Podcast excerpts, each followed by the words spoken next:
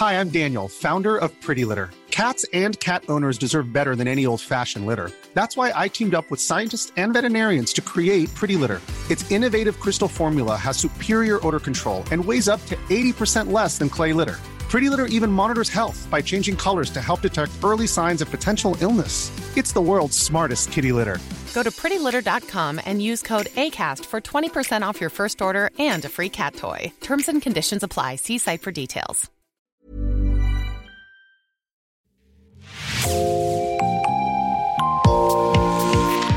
Bonjour et bienvenue dans Podcasting, l'actu dans la poche, le podcast quotidien d'actualité du Grand Sud-Ouest. Chaque jour, suivez-nous à la découverte de l'information régionale avec les journalistes et chroniqueurs des médias indépendants qui sont nos partenaires. Je m'appelle Jean Berthelot de La Lagleté.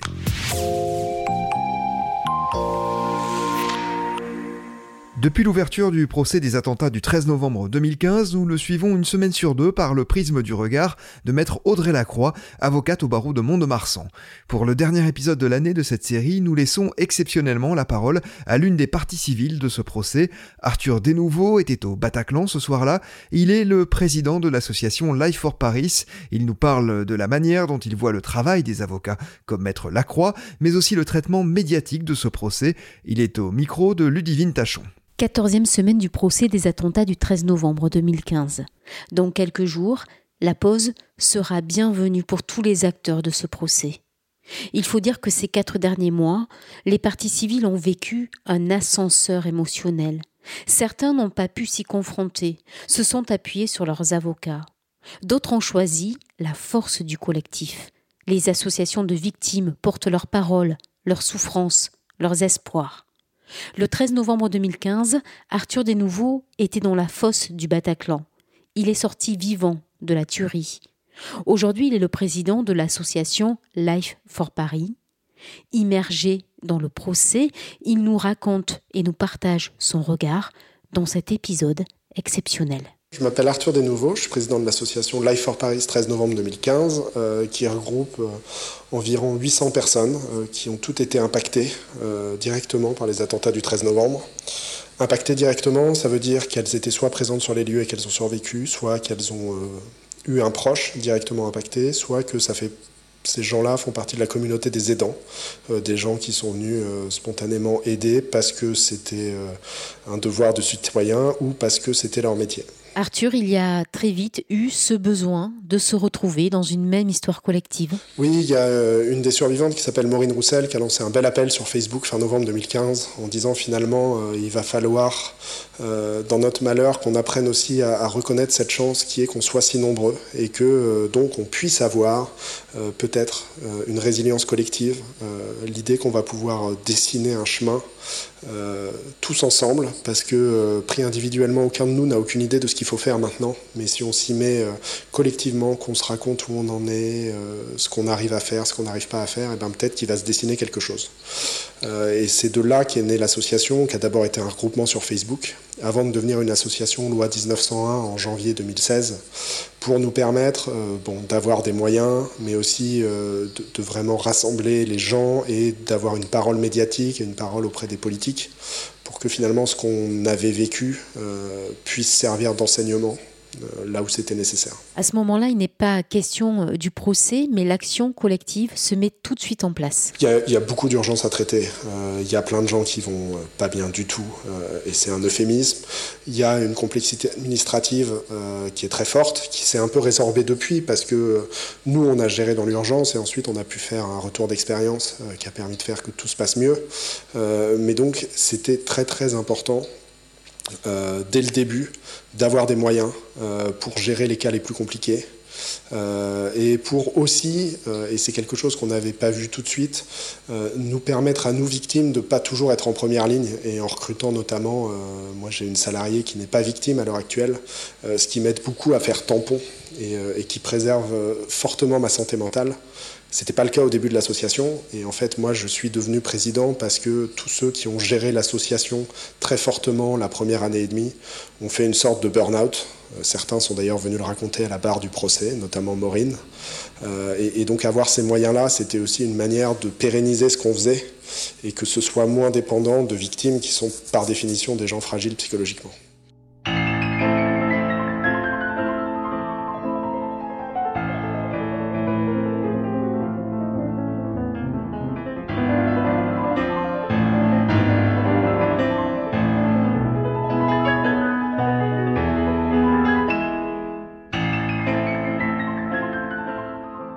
Pourquoi Arthur avez-vous accepté d'endosser ce rôle de président et de porte-parole de l'association Life for Paris? Pour être tout à fait honnête, euh, il y a donc eu cette série de burn-out qui fait qu'un jour on s'est retrouvé en conseil d'administration avec le quorum minimum. Moi j'étais vice-président pour des raisons un peu d'habillage parce que j'avais fait des discours. Euh, et, ce jour-là, j'ai dit, bah non, en fait, ça peut pas être moi. Et tous les autres sont tournés vers moi et ont dit, bah si, parce que tu es vice-président. Et en effet, tu as déjà l'habitude de parler en public, donc euh, la continuité, c'est toi. Et donc j'ai dit à ce moment-là, ok, je veux bien que ce soit moi, mais pour un an, pas plus, et on trouve quelqu'un d'autre après. Et en fait, honnêtement, euh, ça a été une forme de thérapie pour moi. Euh, ça m'a aidé à donner un sens à tout ça. Ça m'a aidé à, quelque part, atténuer, alors c'est un terme que j'aime pas beaucoup, mais la culpabilité du survivant. Moi, je lui préfère la responsabilité du survivant, parce que ce que je me sens avoir survécu, c'est une responsabilité plus qu'une culpabilité. Mais toujours est-il que voilà, j'y ai trouvé ça, euh, j'y ai trouvé euh, matière à faire quelque chose de positif à partir de tout ce négatif. Et une fois qu'on est dans cette position-là, elle est inconfortable, oui, mais elle amène du positif. Et, donc, euh, c'est un peu sur ces deux jambes disparates que je tiens depuis 2017. Euh, Vous avez des blessures psychologiques extrêmement importantes. Hein. Le fait de ne pas avoir de blessures physiques, ça vous a poussé à vous engager? Moi, ce que je vois euh, qui est très dur pour les blessés physiques, au-delà évidemment de la blessure, c'est qu'ils ont souvent eu un parcours hospitalier assez long et que là où les blessés psychologiques sont rentrés dans une démarche de soins psychologiques et quelque part de résilience assez tôt, fin 2015, les blessés physiques, eux, ils ont dû raccrocher le wagon plus tard. Et c'était un peu dur pour eux, euh, qui étaient les plus euh, touchés, d'entendre parler de résilience, de ça commence à aller mieux, de tiens, voilà mon traitement d'anxiolytique depuis six mois, alors que eux sortaient juste de l'hôpital pour leurs problèmes physiques. Euh, et donc c'est sûr que ça aurait été beaucoup plus dur pour quelqu'un de touché physiquement, de prendre en charge ça. Euh, parce qu'il y a une question de temporalité qui n'est pas du tout la même. Alors le procès des attentats du 13 novembre 2015 s'est ouvert le 8 septembre dernier. Euh, plus de 300 avocats représentent plus de 1700 parties civiles avec des attentes très différentes.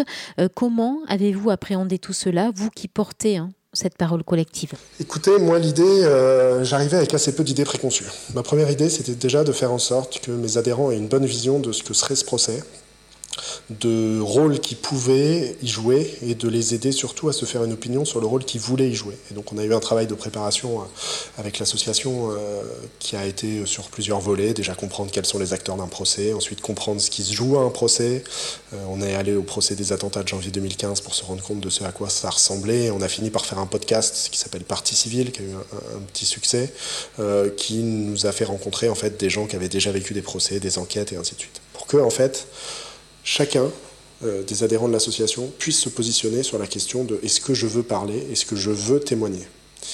Euh, et en fait, ça a été ça, pour moi, la, plus grande difficulté de porter une parole collective, ça a été d'arriver sans idée préconçue et de me dire vraiment, il faudra que tu décides de ce que tu vas dire à la barre à la dernière minute après avoir entendu tous les témoignages. Parce que l'idée, euh, on a évidemment aussi beaucoup euh, côtoyé euh, les juges et le parquet, et, donc eux avaient comme opinion, qui je pense était la bonne, qu'il fallait que j'y aille un peu en conclusion, et que je sois le, dernier à parler.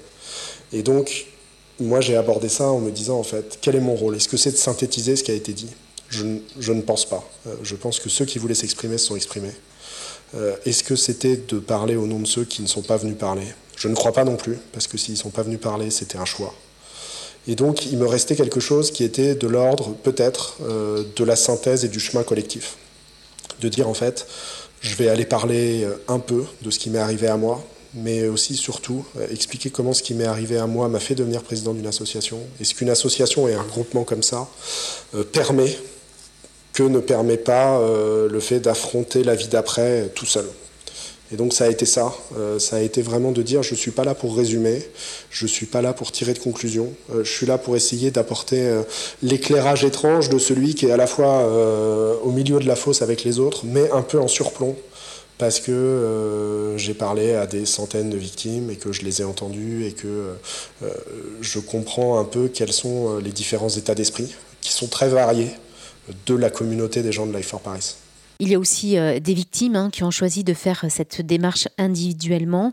Il y a 300 euh, avocats euh, sur ce procès. C'est énorme. Est-ce que cela vous a fait peur?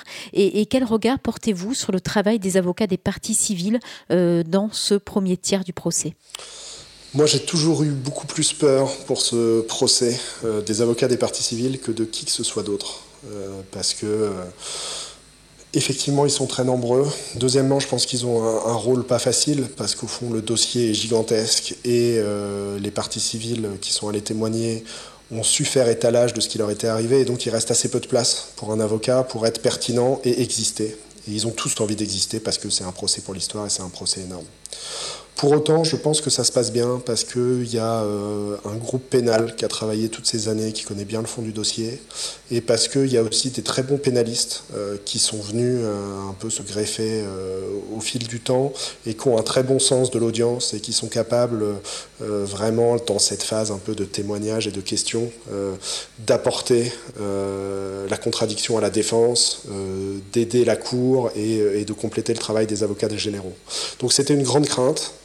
Euh, je ne suis pas tout à fait fan euh, de toutes les interventions de tous les avocats de partie civile, mais je pense quand même globalement que ça se passe bien et que euh, les avocats montrent une belle image de leur profession. Alors on va revenir hein, sur le déroulé de ce procès en commençant par cette semaine 14 et les témoignages euh, des proches des acteurs accusés d'avoir eu un rôle dans la mise en œuvre des attentats mais qui ne pourront pas être jugés car décédés.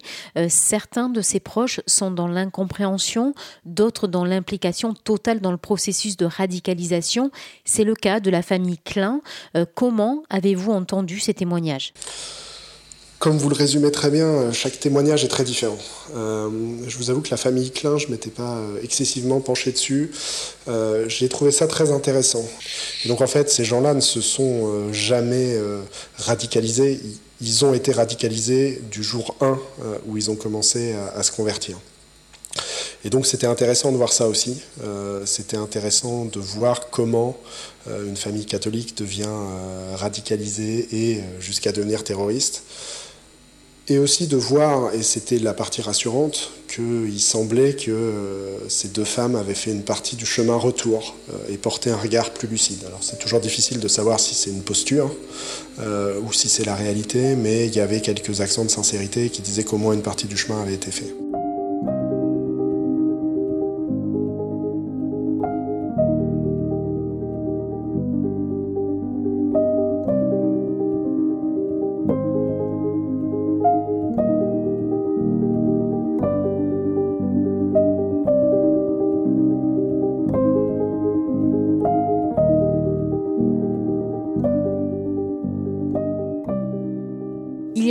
Très forte aujourd'hui hein, sur la compréhension du processus de radicalisation.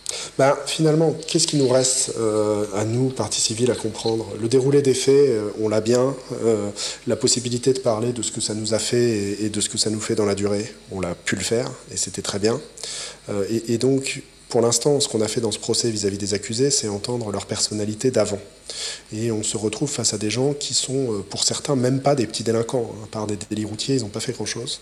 Euh, qui sont euh, dans des familles musulmanes qui n'ont pas l'air rigoristes, pour la majorité d'entre eux, et qui basculent.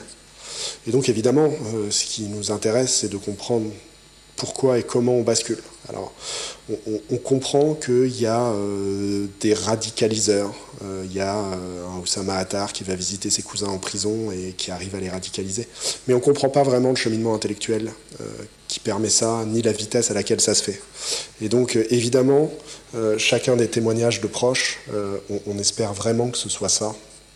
Euh, qui se décante, qu'on arrive à nous dire, euh, bah, en fait, c'est ça, ça, ça qui m'a mis sur le chemin, ou qui a mis mon frère, ou qui a mis mon fils sur le chemin. Et en fait, on se rend compte que c'est difficile. Euh, et que personne n'a vraiment la réponse. Peut-être les gens dans le box, on verra s'ils l'ont et s'ils nous le disent. mais, mais c'est évidemment une des attentes qu'on a, nous, et je pense qu'à la société vis à -vis de ce procès. Alors je vais revenir hein, sur cette étape du procès avec la déposition des accusés sur leur première partie de vie. Ils se sont longuement exprimés, les parties civiles ont pu entendre leur voix euh, au-delà de leurs revendications sur leurs euh, conditions notamment de détention. Euh, vous avez beaucoup insisté hein, sur l'importance de juger des hommes et non pas des monstres. comment avez-vous vécu ces témoignages-là? J'ai trouvé que ces témoignages-là avaient un petit côté artificiel, pour être honnête, parce qu'on sentait qu'ils étaient très bien préparés par les avocats de la défense et que donc il y avait un script euh, qui était assez bien suivi. pour autant, il y avait aussi des faits, il y avait des choses vérifiables, et, donc c'était intéressant de les voir dans une forme d'humanité qui n'était pas du tout teintée de radicalisation. Et, donc que ça vienne raffermir notre position à nous, qui est de dire attention, c'est une facilité et une vue de l'esprit tout à fait néfaste de dire qu'on juge des monstres, parce que dans ce cas-là, c'est pas la justice des hommes qui doit s'occuper d'eux. Donc moi j'ai apprécié le côté humain, même si je l'ai trouvé un peu superficiel. J'ai trouvé aussi que ça, ça montrait des positionnements un peu différents. Euh, ça permettait euh, aussi de ne pas se dire qu'on jugeait 14 hommes, mais bien qu'on jugeait euh, le premier accusé, le deuxième accusé, le troisième accusé, de comprendre qu'ils étaient tous différents, que leur chemin était différent, et que c'était aussi pour ça qu'on devait se donner le temps de ce procès pour analyser un peu tout ça. Je suis évidemment, comme tout le monde, un peu resté sur ma faim parce qu'on n'a pas parlé religion et qu'il euh, y a un grand écart temporel entre le moment où on fait ses personnalités et le moment où on va aborder les faits. Euh, mais d'un autre côté, c'est aussi là qu'il faut savoir faire confiance aux professionnels et au processus judiciaire. Le calendrier du procès a laissé euh, ces questions sur le parcours euh, de radicalisation en suspens pour se replonger dans le déroulé de la soirée du 13 novembre 2015 avec les dépositions des intervenants des forces de l'ordre, des secours, des médecins, des experts, mais aussi et c'est une première de l'ancien président de la République François Hollande et du ministre de l'Intérieur Bernard Cazeneuve. Est-ce que là, on est rentré véritablement dans la dimension euh, du procès pour l'histoire? Moi, j'ai toujours été assez prudent euh, sur cette notion de procès pour l'histoire, parce que j'avais l'impression que les événements étaient historiques, mais que pour autant, on n'était pas forcément euh, dans un procès qui allait marquer l'histoire. Je cite toujours l'attentat et, l'assassinat de l'archiduc François Ferdinand. Tout le monde se souvient de ça et de ses conséquences, mais en revanche, personne ne se souvient du procès. Pour autant, là, je dois bien reconnaître qu'il y a quelque chose d'assez historique à ce procès parce que tout le monde parle et les djihadistes parlent, les victimes ont pu parler, et ainsi de suite. Là où je suis pas très clair, et je crois que personne l'est honnêtement, c'est euh, pourquoi neuf mois? Parce que finalement, euh, par maman, ça ressemble à une commission d'enquête. Par maman, ça voudrait ressembler à une commission euh, de réconciliation nationale, presque à, un lieu de paix. et donc, je sais pas. Dans, dans, ce côté procès pour l'histoire, il y a aussi, il y a aussi peut-être un peu, peut-être un côté boursouflé au programme qui me satisfait pas tout à fait. Alors c'est une vision très personnelle. Moi, je, dois dire que j'ai une vision assez minimaliste d'un procès. Euh, pour moi, c'est euh, les victimes, les accusés et les faits. Et on, on aurait pu s'en tenir là. Est-ce que vous pensez que finalement, il y a une perte de temps et que parfois on est loin de la finalité de ce procès? Oui, alors je comprends bien qu'il y a une attente sociétale. Euh, ensuite, pour moi, si on avait une commission d'enquête parlementaire qui avait mieux fonctionné, qui avait peut-être été faite plus tard, euh, on, aurait pu aborder ces points-là euh, par la suite. par exemple, moi évidemment, j'entends et je connais la douleur des familles quant à la manière dont ont été reçus à l'Institut médico-légal. Est-ce qu'entendre ça, ça nous aide à juger les accusés? Je ne crois pas. Moi, je vous avoue que sur les dysfonctionnements de l'État, c'est pareil, je voulais pas euh, le procès de l'État. Notre association avait fait un choix hein, qui était de ne faire intervenir qu'un témoin, euh, François Hollande. Et en fait, on avait une série de questions extrêmement euh, limitées à lui poser, euh, qui étaient sur euh, ce qu'il faisait ce soir-là, les décisions qu'il avait prises, la connaissance qu'il avait du risque avant et du risque après, ainsi que sur les bombardements. Parce que ça, on se disait qu'en tant que plus haut représentant de l'État, il était capable d'expliquer aussi pourquoi les peines sont plus lourdes pour du terrorisme que pour des faits similaires qui ne sont pas qualifiés de terroristes, et le fait que ça fasse vaciller l'État.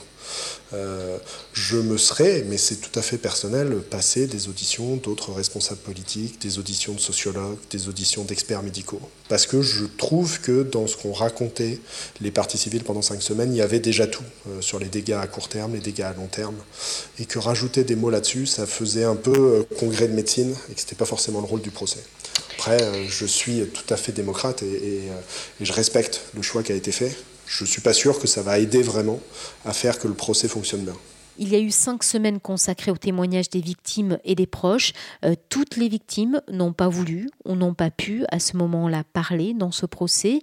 Est-ce qu'il y aura un autre temps euh, pour d'autres victimes, pour ceux qui souhaitent désormais s'exprimer? Oui, en fait, euh, cette période de témoignage, c'est étrange de le dire, mais rencontré un franc succès que ce soit médiatiquement et, par euh, ce que ça a fait euh, au récit collectif qui a été intégré dans la société, mais aussi aux victimes elles-mêmes. Et euh, il y a eu beaucoup de gens qui se sont dit, bah tiens, en fait, je vais venir témoigner. Donc il y a déjà eu dans cette première période beaucoup de rajouts, Mais il reste encore même 70 parties civiles qui se sont décidées après et qui devraient témoigner a priori au mois de mars sur une nouvelle semaine de témoignages pour venir apporter chacune leur vécu et expliquer un peu ce qui a été leur chemin, euh, ce qu'elles ont vécu, ce dont elles souffrent, et que ça aide à, à la proportionnalité des peines qui sera donnée.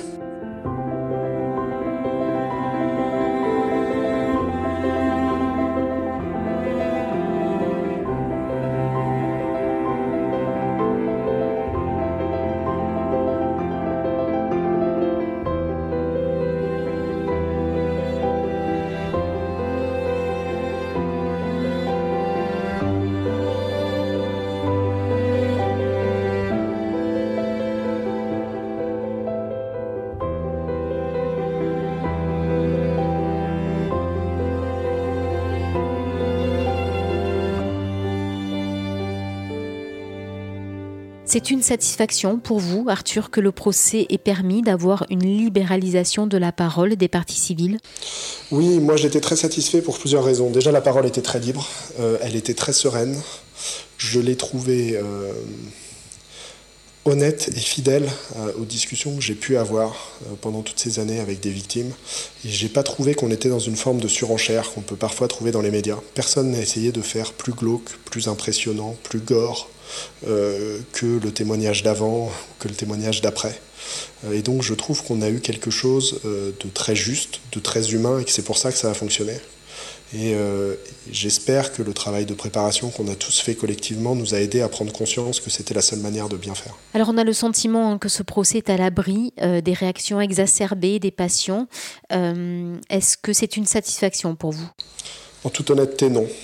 Euh, et vous mettez le doigt sur quelque chose qui, moi, m'inquiète un peu. Euh, j'apprécie la sérénité, je pense qu'elle était importante, euh, notamment au moment des, des témoignages de parties civiles. Je pense qu'on a entendu des choses tellement dures à ce moment-là qu'il faut savoir accepter qu'en fait, les parties civiles sont plus fortes que ce dont elles ont l'air, que leur vécu les rend plus fortes et que donc il faut accepter euh, qu'il y ait une certaine violence au procès, euh, que par exemple euh, on doive regarder les images du dossier qui sont difficiles, qu'on doive entendre des sons qui soient difficiles et, qu'on doive aussi laisser la parole aux accusés, aux avocats de la défense, à tout le monde et qu'elle puisse être violente quelque part. Et que en fait si on commence à, tout mettre sous l'été noir, effectivement le paquebot va arriver à bon port mais on aura peut-être raté euh, des moments de vérité. Vous avez souhaité, lors de votre déposition, diffuser une bande son enregistrée pendant les attaques dans la salle du Bataclan. Pourquoi? Moi, l'idée n'était pas tant de marquer les esprits. J'ai fait deux choses, en fait. Mon témoignage, j'ai commencé par une vidéo prise dans la fosse des 30 premières secondes du concert, euh, de l'endroit où je me tenais. et j'ai posé cette simple question à la cour, mais à tous ceux qui étaient là, qui était de dire, après ces cinq semaines de témoignage, est-ce que vous arriviez à vous faire une image mentale? De ce que c'était d'être dans la fosse à ce moment-là et de ce à quoi ça ressemblait. Quand vous voyez ces images, est-ce que qu'est-ce que vous avez dans la tête? Et honnêtement, personne ne peut répondre oui. C'est comme quand vous lisez une critique d'un album de musique, vous n'êtes pas capable d'en jouer la moindre note ou, de l'imaginer. Vous êtes capable de comprendre quelque chose, bien sûr, euh, mais pas la réalité des faits. Et donc je, voulais rappeler euh, que entre les récits et les éléments factuels, il y avait une complémentarité entre les deux. Euh, et, après cette introduction-là, j'ai effectivement demandé à ce que cet extrait soit diffusé. Euh, extrait extrêmement difficile, hein, que moi, j'avais pas euh, du tout en tête. Euh, et que j'ai écouté tout seul à la barre euh, avec le président qui me demande à la fin ce que j'en avais pensé. Et, c'était très difficile, mais ça montrait aussi une réalité des choses. On parle beaucoup de la sacralité de la parole des victimes, et moi j'avais l'impression qu'il y avait une forme de sacralité après ces cinq semaines qui était une forme de tabou. En clair, nous on a le droit d'aller raconter les pires horreurs, on a le droit de raconter qu'on a marché euh, jusqu'aux chevilles dans du sang, qu'on a perdu notre joue, qu'on n'a plus de dents parce qu'une balle les a fracassés, mais on n'a pas le droit de voir des photos de ça. C'est un peu étrange et quelque part, euh, ça dit aux victimes, ce que vous avez vu, c'est tellement horrible que personne d'autre doit le voir. Et moi, je trouve ça assez malsain. Je trouve ça assez malsain dans un processus qui a pour but de juger, mais aussi dans un processus plus global euh, qui est là pour réhabiliter peut-être la place euh, de toutes ces parties civiles en tant que citoyens de plein droit dans la société. Et donc moi, c'était pas tant pour marquer les esprits que pour marquer la réalité de ce qui était arrivé, autrement que par des mots. Aujourd'hui, vous attendez quoi de la suite de ce procès? Moi, j'avais dit au début de ce procès que je voulais en attendre le minimum, à savoir, on se met tous dans la même pièce et à la fin, il y a une peine qui est compréhensible, mais que je voulais rien attendre de la parole des individus dans le box et ainsi de suite. Et honnêtement, quelque part, je me prends au jeu de ce procès qui m'a l'air de pas si mal fonctionner. Et donc, j'en viens à espérer qu'on va avoir des éléments pour comprendre la bascule pour comprendre euh, ce qui peut faire que des jeunes euh, relativement bien intégrés se disent un jour en fait je vais enfiler une veste avec des clous dedans et aller me faire exploser auprès de jeunes avec qui j'aurais encore fait la fête six mois avant. Euh, je vais prendre une calache et je vais tirer à l'aveugle sur des bars alors que je tiens moi-même un bar. J'espère réussir à comprendre ça. ce serait un bonus par rapport à ce que j'attendais initialement. Mais au fond, ce qui reste vraiment et que je veux pas qu'on rate, c'est qu'à la fin on soit capable euh, d'atteindre un verdict que je comprends, que mes adhérents comprennent et que la société puisse comprendre. Il va y avoir un après-procès. Beaucoup de travail a été engagé avant et pendant ce procès par l'association Life for Paris. Euh, que va-t-il se passer après? Écoutez, moi j'ai euh, la, la, théorie dans la vie en général qu'on ne peut pas être et avoir été et encore plus quand on est victime du fait qu'il faut essayer euh, en permanence de se dire qu'on a été victime mais qu'on l'est plus. Et donc, euh, moi, euh, le conseil d'administration et, mes adhérents, on, s'est toujours dit qu'un jour il faudrait arrêter Life for Paris de notre plein choix. C'était une manière de, de clôturer notre action par une action un peu définitive, alors qu'être victime, c'est être très passif. Je pense que le temps passant, toute cette partie d'indemnisation va va plus être de notre sort. Beaucoup d'entre nous vont avoir été indemnisés et donc euh, on aura fait ce qu'on pouvait pour améliorer le système. Ce sera malheureusement à nos successeurs de prendre la suite. Sur la mémoire, moi ce que je souhaitais et ce qu'on a fait avec l'association, c'était la faire porter à d'autres. Et donc il y a la création d'un jardin du souvenir à Paris et d'un musée national du terrorisme qui fait qu'on aura pu à se battre nous pour la mémoire parce qu'elle sera portée par des institutions. Et donc à la fin des procès, je dis bien des procès parce qu'il y a une possibilité d'appel et de cassation, je crois qu'il sera temps pour nous de décider de nous dissoudre. Et je me demande, euh, c'est une réflexion qu'on a avec mon conseil d'administration, si en fait à la fin de ce procès-là, il ne faut pas qu'on acte dans une résolution en Assemblée générale qu'on veut se dissoudre euh, le 13 novembre 2025, dix ans après, en se disant qu'en fait on a fait tout ce qu'on pouvait, qu'on a fait notre chemin, qu'on reste une communauté soudée, mais qu'on n'a plus besoin de ce véhicule associatif, de cette espèce de mégaphone, de porte-voix, et qu'on est redevenu des citoyens un peu lambda, avec nos liens évidemment, mais euh, plus une force euh, euh, qui participe comme ça à la vie de la cité. Arthur, votre vie a, changé ce soir du 13 novembre 2015.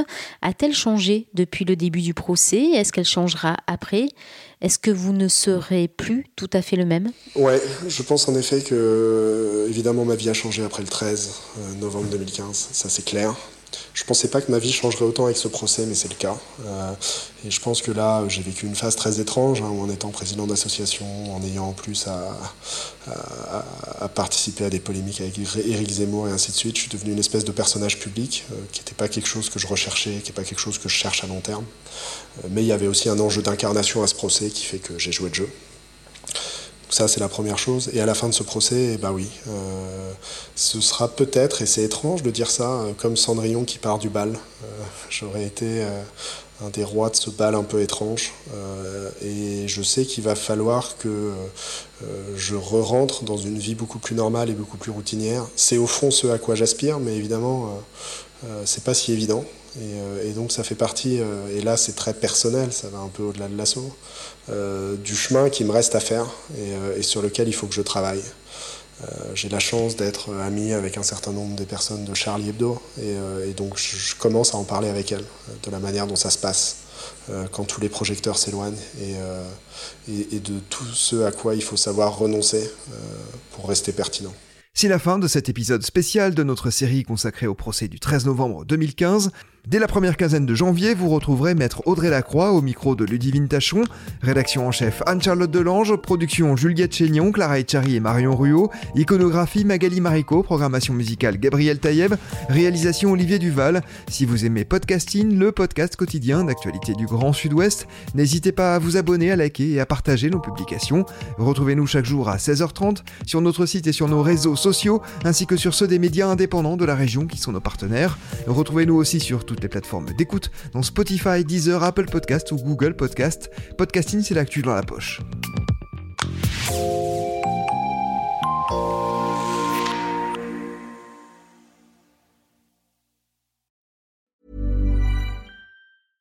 Imagine the softest sheets you've ever felt. Now imagine them getting even softer over time. That's what you'll feel with Bowl and Branch's organic cotton sheets. In a recent customer survey, 96% replied that Bowl and Branch sheets get softer with every wash. Start getting your best night's sleep in these sheets that get softer and softer for years to come. Try their sheets with a 30-night guarantee. Plus, get 15% off your first order at bowlandbranch.com. Code BUTTERY. Exclusions apply. See site for details.